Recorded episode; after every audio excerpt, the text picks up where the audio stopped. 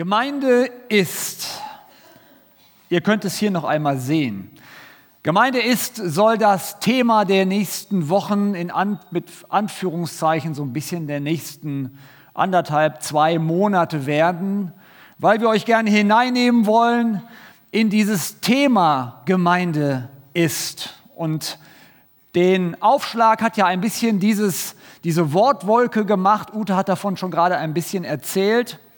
Und ich habe heute Morgen, das Bild hat übrigens ähm, Jan heute Morgen noch ein bisschen bearbeitet. Dankeschön nochmal. Es war, wäre nämlich sonst so weiß gewesen, hätte man es wahrscheinlich nicht so gut lesen können. Auf jeden Fall habe ich heute Morgen für mich noch drei Fragezeichen da eingebaut. Also ich habe geschrieben Fragezeichen, Fragezeichen, Fragezeichen, Fragezeichen. Und habe heute Morgen gedacht, noch so in der Schlussvorbereitung, Braucht man Gemeinde eigentlich noch? Ist nicht seit Corona, seitdem wir durch diese Corona-Zeit gehen und wir reden nicht von Wochen, sondern wir reden von Monaten oder fast von Jahren, ist es nicht so, dass man sich zwischendurch fragt, braucht man die Gemeinde eigentlich noch? Ist sie eigentlich noch wichtig? Den Service, den wir bieten, den könnt ihr hier sehen. Einer von den Servicepunkten hängt dort und einer von den Servicepunkten hängt dort. Herzliche Grüße ins Netz für alle, die uns gerade zugucken und zuhören. Aber eigentlich ist es doch viel angenehmer, wenn man zu Hause sitzt, man hat einen schönen Kaffee in der Hand, man sitzt mit dem Pölter vielleicht auf dem Sofa und kann sich den Gottesdienst genauso angucken.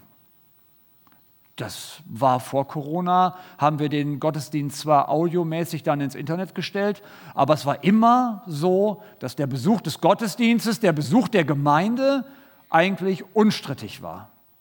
Corona hat das Ganze verändert. Und nun sind wir hier und wir haben uns in der Gemeindeleitung überlegt, wir haben in der Gemeindeleitung gedacht, was wäre ein wichtiges Thema für die kommende Zeit und uns ist wichtig geworden in, der, in dem Brainstorming, in dem Miteinander, wo wir darüber nachgedacht haben, wo wir darüber gebetet haben, dass die Frage Gemeinde ist, Punkt, Punkt, Punkt, uns ein bisschen mit, dieser, mit diesen Veränderungsprozessen, die wir alle durchlebt haben und die ich ja selber auch durchlebe, auseinandersetzen. Manchmal, und ich bin Gemeindeleitung, ertappe ich mich samstags abends auch, dass ich sage, ach, bei dem Schiedwetter heute, ins Auto sitzen, hierher fahren, bei offener Tür Gottesdienst, im Gottesdienstraum sitzen. Hm, da ist es auf dem Sofa manchmal bequemer. Ja, und äh, ich möchte euch hiermit eben auch meine ganze Menschlichkeit sagen. Das heutige Thema lautet anders. Das heutige Thema lautet nicht Gemeinde ist, Punkt, Punkt, Punkt, sondern unser Thema lautet Gemeinde ist. Ist mit einem fetten und großen Ausrufezeichen. Und das, liebe Freunde, ist ein Statement, eine Aussage, ein Bekenntnis. Gemeinde ist. Gott beruft die, seine Menschen in die Nachfolge und damit in die Gemeinschaft Gottes. Und das hat nichts mit den Fragezeichen zu tun, sondern es ist diesmal ein Ausrufezeichen.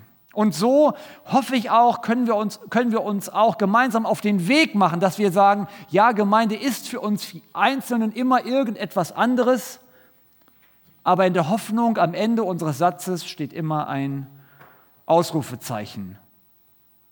Gott, nee, die Gemeinde ist und bleibt Gottes Gemeinde.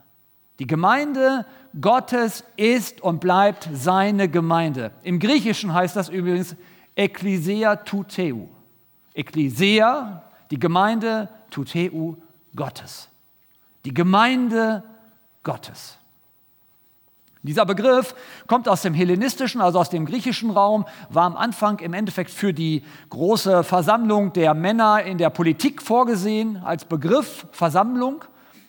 Aber dann in der Bibelübersetzung der Septuaginta, das Alte Testament wurde einmal auch ins Griechische übersetzt, da hat man überlegt, wie kann man eigentlich diesen Begriff der, der, der, ähm, der Volksgemeinschaft Gottes mit seinem Volk Israel umschreiben. Und dann hat man sich genau dieses Begriffes bedient. Und so ist dieser Begriff aus dem Alten Testament bis zu uns hineingegangen. Die Gemeinde ist eine Gemeinde Gottes. Es ist seine Gemeinde. Bevor aber Gemeinde ist, mit Ausrufungszeichen, heißt es erst einmal, Gemeinde wird.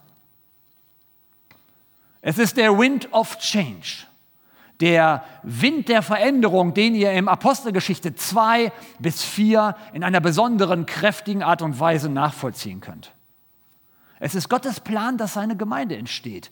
Jesus gibt die Richtung vor. Ich werde euch den Heiligen Geist schicken. Ich werde euch den Erlöser schicken, den Tröster schicken. Ich werde euch ausrüsten mit meiner Kraft. Und dann gibt es die in Matthäus, in Matthäus im Schluss festgelegte, den Sendungsauftrag und die Verantwortung, gibt Gott durch den Heiligen Geist in, an uns und in uns weiter. Aber bevor das Ganze losgeht, bevor der Geist Gottes wirken kann, gibt es erst einmal eine Zeit der Verunsicherung. Die Jünger nach der Himmelfahrt ziehen sich zurück oben ins Gebäude, irgendwo in einem Raum. Und weil sie Angst haben, weil sie nicht genau wissen, was auf sie zukommt, denken sie erstmal praktisch. Sie wählen einen neuen Nachfolger für Judas, Matthias. Und dann, als sie alle in diesem Haus zusammensitzen, auf einmal geschieht dieses Brausen, dieser Wind of Change, dieser Wind der Veränderung. Und wer sich in der Bibel ein bisschen auskennt, der weiß, dass Wind ein Markenzeichen Gottes ist, ein Markenzeichen des Heiligen Geistes. Wir haben ja gerade in den letzten Tagen erlebt, wie das ist, wenn der Wind an den Festen unseres Hauses rüttelt. Wir haben so einen Dichtzaun bei uns, der steht genau in so einer Schneise, wo der Wind von Westen richtig durchbläst. Und die Frage war immer nur, kippt das Ding oder kippt das nicht? Und unsere Nachbarn, die haben zwischendurch uns das Video geschickt, immer, wo unser Zaun so am Wackeln war und äh, wo, also sie, wo sie dann das immer so etwas boshaft kommentiert haben. Also ein bisschen spaßig natürlich, ne? Aber wo wir gemerkt haben, dass wenn der Geist Gottes weht, wenn der Wind richtig bläst, dass das wirklich alles zum Erschüttern bringt. Und so passiert das hier auch. Der Wind bläst durch diesen Raum. Und es ist so, als auf einmal ihre Zungen wie von Feuer beseelt sind. Feuer und Wind sind das Markenzeichen des Heiligen Geistes, des Ruachs. Schön, ne? Das ist das hebräische Wort dafür, der Ruach, der Wind. Und auf einmal können die Jünger in Sprachen sprechen, die sie vorher nicht konnten. Und ihr könnt das nachlesen. Alle, alle hellenistischen Juden, die zu der Zeit gerade in Jerusalem waren, sie merken auf einmal, da sind Menschen, die sprechen unseren Sprachen. Und in dieser Sprache und in jener Sprache und wieder in einer anderen Sprache. Und einige denken, äh, die haben, glaube ich, schon am frühen Morgen ein bisschen zu viel getrunken. Aber es sind eben andere Sprachen. Der Heilige Geist bringt das Ganze nach vorne. Und ehe sich alle versehen, steht Petrus auf und hält eine Rede. Und er beginnt seinen Satz damit, dass er sagt, lasst meine Worte, die ich jetzt zu euch spreche, zu euren Ohren einkehren. Und dann hält er eine lange Rede. Er fängt an, dass er Joel zitiert. Er fängt an damit, dass er einen Bogen zieht von David über, über das ganze Alte Testament hin bis zu Jesus. Und am Ende als er fertig ist mit seiner Predigt, heißt es, als sie das hörten, die, die ihm zugehört haben, ging es ihnen durchs Herz.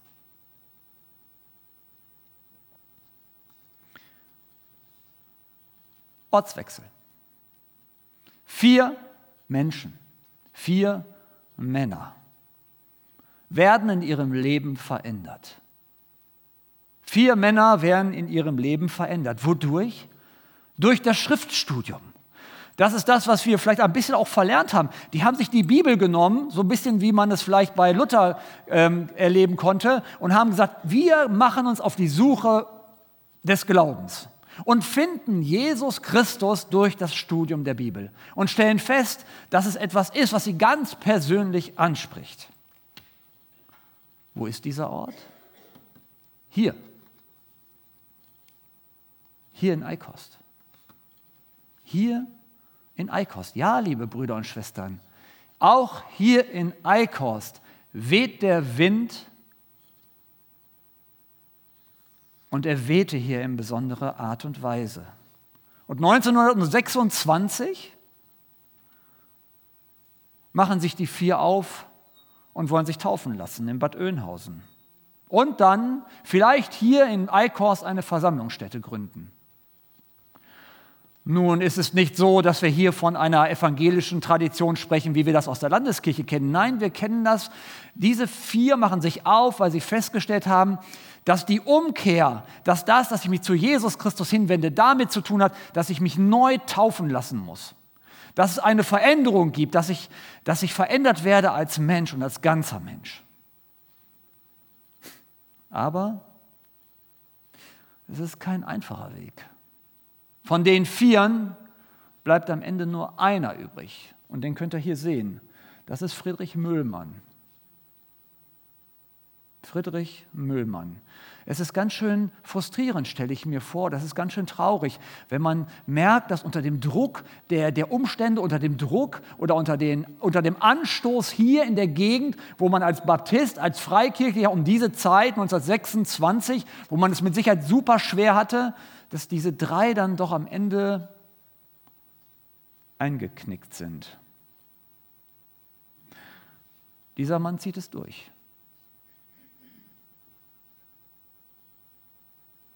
Es kommen acht weitere Personen zum Glauben, nach und nach. Und liebe Brüder und Schwestern, es ist kein einfacher Weg. So wie Gemeinde heute auch immer kein einfacher Weg ist. Gemeinde und das, dass Menschen zum Glauben kommen und Gemeinde wieder verlassen, Christus wieder verlassen, ist manchmal eine sehr schmerzhafte und sehr schlimme Erfahrung. In der Festschrift seht ihr schon ein bisschen die Richtung, die hier heißt, die, die unsere Gemeinde ge, genommen hat. Da heißt es, du stellst meine Füße auf weiten Raum. Psalm 31, Vers 9. Das ist sozusagen die Ausrichtung. Und wenn wir, wenn wir etwas haben hier in Eichhorst, ne, dann ist es weiter Raum. Ne, dann ist es weiter Raum. Gemeinde ist Buße, Taufe und Vergebung. Die Predigt des Petrus, ihr erinnert euch noch, wieder Ortswechsel, wir sind wieder in Jerusalem.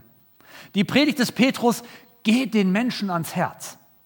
Sie berührt die Menschen zutiefst. Das werden wir auch später noch lesen in Apostelgeschichte 4,33. Da heißt es, und mit großer Kraft bezeugten, bezeugten die Apostel die Auferstehung des Herrn und große Gnade war bei ihnen. Es geht den Menschen durchs Herz. Ach, das ist ein Traum für uns auch als Christen, die wir hier in der Gemeinde sind, wenn wir erleben, dass Menschen das Wort Gottes wirklich durchs Herz geht. Und dann kommt die Frage aller Fragen. Das, was man sich fragt, wenn Jesus Christus einem beruht. Weil das passiert ja voraussichtlich nur einmal im Leben. Was soll ich jetzt tun?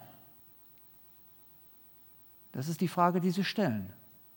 Was sollen wir tun? Und Petrus nennt hier drei Dinge. Erstens, tut Buße.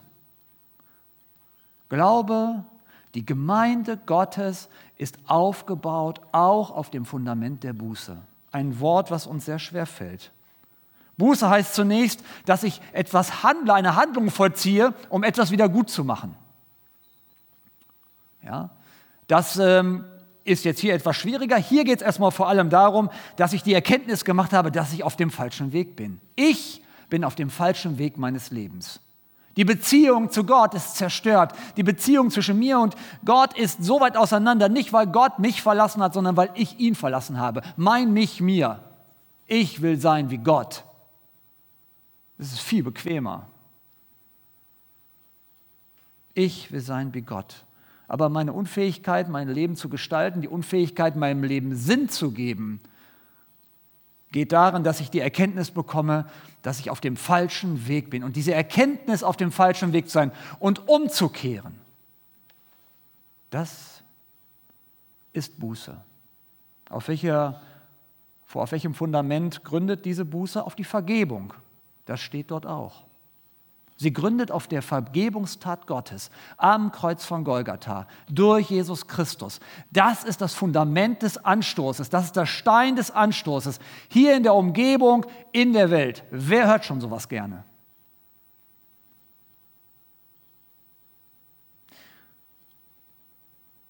Und dann heißt es hier, die nun sein Wort aufnahmen, ließen sich taufen. Nicht alle ließen sich taufen, auch schon nicht damals zu Jerusalems Zeiten. Das ist das, was wir uns manchmal gerne so wünschen, dass das damals so gewesen ist und dass das hoffentlich hier auch passiert. Tut es aber nicht. Auch hier ist die Bibel uns ganz dicht an unserem Leben dran, weil sie uns ganz klar mitteilt, nein, es kommen nicht alle zum Glauben. Die, die ihn aufnahmen. Das ist Gottes wunderbare, wie soll ich das sagen, dass, dass uns diese Art von von freiem Willen oder diese Möglichkeit zugesteht, dass wir eine Entscheidung treffen dürfen. Und die kann auch in eine andere Richtung gehen. Und dann kommt die Taufe. Dieses, der alte Mensch wird untergetaucht und der neue Mensch taucht wieder auf. Und in Eichhorst? Auch hier war dieses Fundament Anstoß und Abstoß gleichermaßen. Wir befinden uns, und ich sage es noch einmal, hier in einem protestantischen Raum. Das ist hier ein, ein Erweckungsgebiet. Aber trotz alledem, als Baptist um die Ecke zu kommen, ist ganz schön herausfordernd. Und so beginnen 1928 erste regelmäßige Gottesdienste und 1930 wird eine kleine Kapelle in, Ober, in Unterlübbe gebaut. Und ich bitte dir mal einmal, dass du dieses Bild etwas größer machst. Da kann man noch mal so das sehen. Ja, so die ersten Versammlungsräume. Das ist unsere Gemeinde hier. Gemeinde ist. Ist auch, Gemeinde, ist auch Gemeinde. Müsst ihr durch. Ja?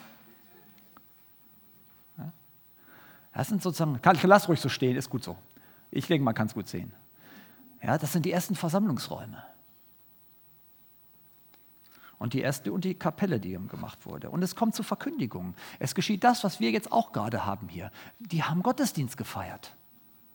Sie haben Gottesdienst gefeiert und ich habe es in der Chronik nachlesen dürfen, bis zu 140 Gottesdienstbesucher hatten die damals zu den besten Zeiten.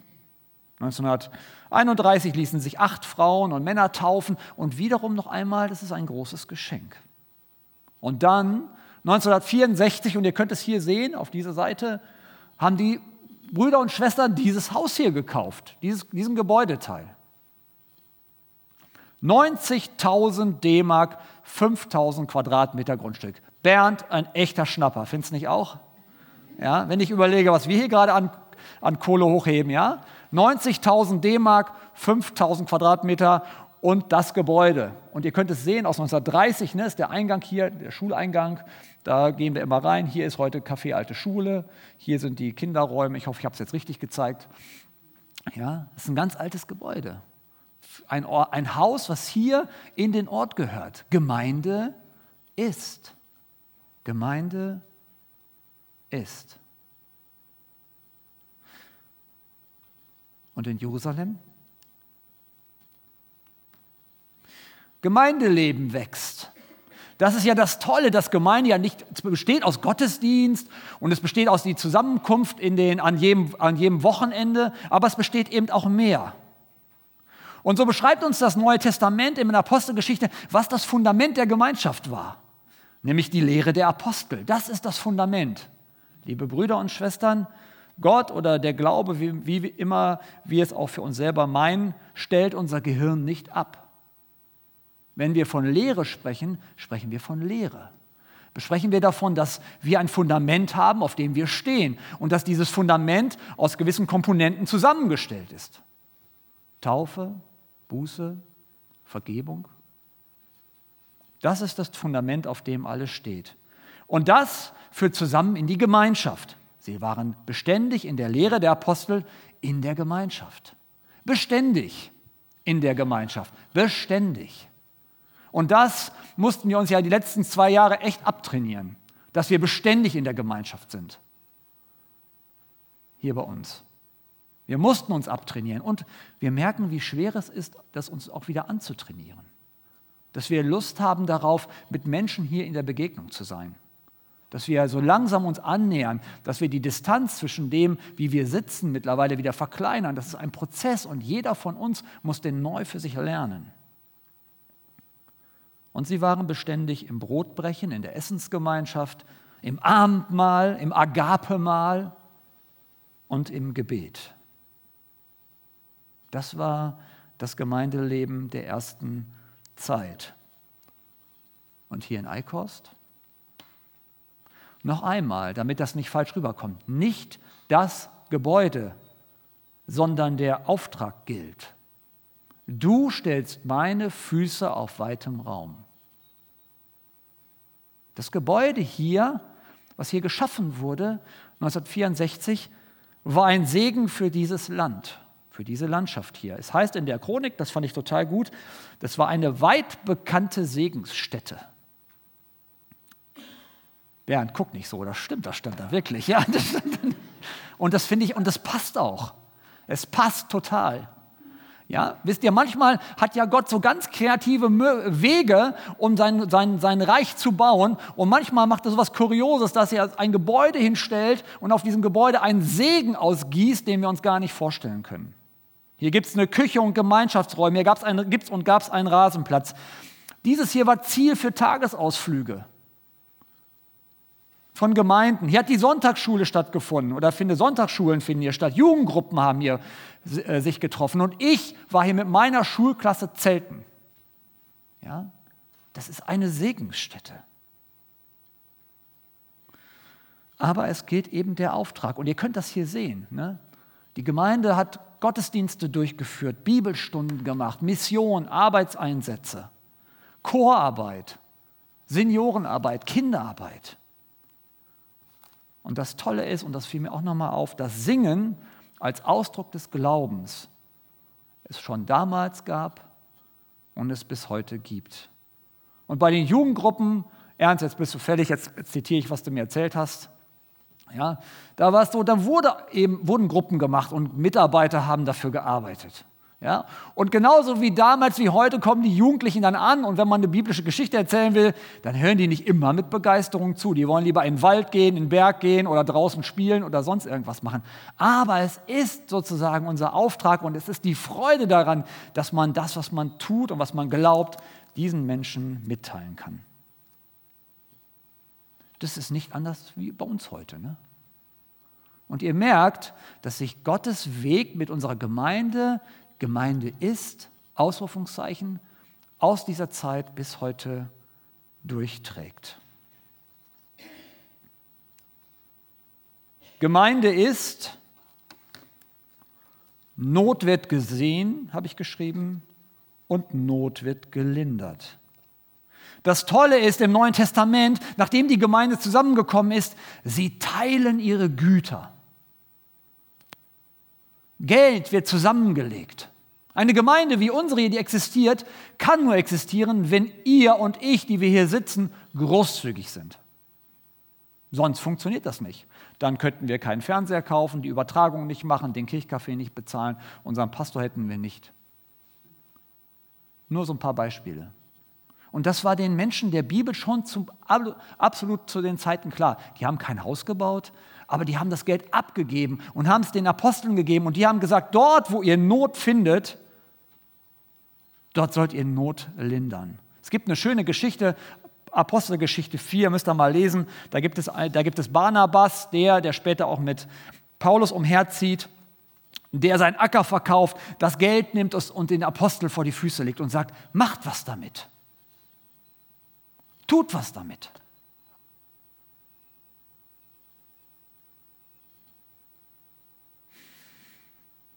Und so stellt Gott auch in Eikost die Füße wieder auf weitem Raum. 1984 gibt es einen Erweiterungsanbau, den, in den ihr jetzt hier gerade sitzt. Ja? Üblicherweise war hier vorne Schluss, da wo jetzt hier dieser Durchlass ist. Ne? Genau, bei Bernd, da ist jetzt Schluss. Bernd sitzt mitten in der Mauer. So. Ja? 1984 wurde gebaut. Es musste Geld gesammelt werden. es klingt fast schon so wie heute. Ne? Wohnungen entstanden drüben, Übernachtungsmöglichkeiten hier oben. Und, und das finde ich eben so toll, dass es hier heißt, eine sehr lebendige Gemeinde wird gezeigt und dann stand ähm, hier, äh, habe ich es gar nicht gemacht, ausgedruckt, oder kommt das gleich noch, dass sie alle ganz, also eine ganz lebendige Gemeinde, ein offenes Haus sind. Hier, offen für alle stand da. Und das ist etwas, was Gott uns hier geschenkt hat. Das ist, Gemeinde ist, ist offen für alle. Haben wir hier Konflikte ausgetragen? Natürlich haben wir hier Konflikte ausgetragen. Sind wir hier auch theologisch kontrovers mal aneinander geraten? Natürlich tun wir das. Aber wer offen ist für alle, muss auch akzeptieren, dass er offen ist dafür, in den Diskurs zu gehen. Du stellst meine Füße auf weitem Raum. Ne? Hier könnt ihr schön sehen, da gibt es den Anbau noch gar nicht. Ne? Da ist da vorne Schluss, da sitzt jetzt Bernd gerade, da, hier, genau da, so. Und dann geht es ja da hinten weiter raus. Ne? Genau, Bernd, du sitzt da genau, ne? tut mir leid, ist so. Und hier vorne könnt ihr, und hier vorne könnt ihr sehen, ja, das ist ja der Blick, wenn man hinten von, äh, hier von der Straße runterkommt, dann sieht man das Weiße Kreuz ja schon von weitem. Es ist eine Botschaft, es ist ein Signal. Und das blieb ja auch nicht dabei stehen. Ich erinnere an die Tafel, für die wir spenden. Wenn wir Not sehen, dann lindern wir Not. Oder denkt 2015 an die große Flüchtlingskrise, die wir hier hatten in der Gemeinde, als, die, als wir aufgefordert worden sind, sich um die, um die Menschen hier in Eikos zu kümmern, die hier untergebracht sind. Und unsere Gemeinde und andere Gemeinden und der ganz, ganze Dorf gesagt hat, wo wir Not sehen, lindern wir Not.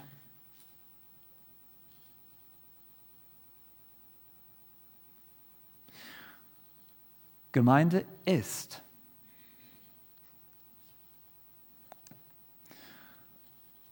Gemeinde ist. Als Petrus die Rede hält, ganz zu Beginn, habe ich euch erzählt, haben die alle gedacht, haben die gesagt, naja, die haben ja Wein getrunken, die sind alkoholisiert. Es gibt aber noch einen anderen Satz, den die gesagt haben, nämlich den. Was will das werden? Ja? Als wenn sie schon so eine Vermutung hatten, oh oh, was kommt da auf uns zu? Ich will euch sagen, das Tolle ist, sowohl in der, im Startpunkt von Jerusalem aus und auch vom Startpunkt von diesen vier Männern, die die Glaubenstaufe für sich angenommen haben, hier in Eilkost von Bad Oeynhausen an. Mach mal bitte weiter aufeinander. Geht unser, bitte etwas größer, geht unser Gemeindeleben weiter. Ja? Es ist lange her, dass wir mal so schön so eine lange Futtertafel hier hatten ne, in, der, in der Gemeinde, wo wir gegessen haben. Das Bild hier, das hier habe ich letzte Woche mal spontan aufgenommen. Jan, ich hoffe, du bist mir nicht böse. Und hier unten sehen wir die Chorarbeit noch aus alter Zeit. Hier haben wir das Haus gebaut. Hier oben haben wir die 3G-Regeln, in denen wir uns gerade bewegen. Das Gemeindeleben geht weiter. Gott führt das Gemeinde und Geme das Gemeindeleben weiter. Warum tut er das? Weil er unsere Füße auf weitem Raum stellt weil dieser Auftrag, den sich die Gemeinde selbst gegeben hat, nicht aufhört. Wir bestimmen doch nicht, wann hier Schluss ist. Wenn jemand das bestimmt, dann sagt Gott irgendwann mal, eure Zeit ist vorüber. Aber doch nicht wir. Und wir lassen uns doch so einen blöden Virus hier nicht kleinkriegen. Gemeinde ist und Gemeinde ist auch weiter. Ich habe mal so ein paar Sachen rausgenommen noch von der Homepage, ja, wo ihr mal sehen könnt, was Gemeinde ist. Von 1926 anfangend bis heute, wir haben ja bald 100-jähriges. Ja? So zieht sich doch im Endeffekt alles irgendwie wie ein roter Faden durch. Haben wir diesen roten Faden gebaut? Nein. Das ist Gottes wunderbares Werk. So wie er mit diesen mit diesen paar Menschen dort in der Hütte oder in diesem Haus in Jerusalem angefangen hat, mit dieser unvollkommenen Truppe, die da rumsaß, die erfüllt war vom Heiligen Geist und die manche Höhen und Tiefen noch durchlaufen musste. Wer die Apostelgeschichte liest, und ihr müsst nur Apostelgeschichte 4 folgendes, wenn Hananias und Sapphira da sterben in der Gemeinde, das ist ja nichts Witziges und das ist auch nichts mehr Euphorisches. Aber Gott schreibt trotz aller Höhen und Tiefen seine Geschichte mit dem Volk Israel, mit, mit, dem, mit den Gemeinden weiter. Und so tut er das mit unserer Gemeinde auch. Denn Gemeinde ist in dieser Vielfalt, in diesen Möglichkeiten. Schlusswort. Häufig, ich weiß nicht, wie es euch geht, habe ich das Gefühl, wir laufen irgendwie durch die Wüsten der Zeit. Und wir fragen uns manchmal, ja, wo ist hier eigentlich Gott? Wo ist Jesus denn jetzt hier? Wo ist er denn? Manchmal, habe ich das Gefühl, ich trabe irgendwie durch die, über die Wege von Galiläa und sammle da irgendwie mühsam irgendwelche Ähren auf. Doch manchmal, manchmal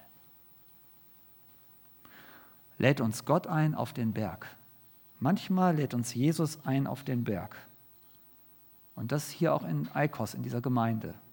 Und dann können wir Gottes wunderbare Herrlichkeit sehen. Amen.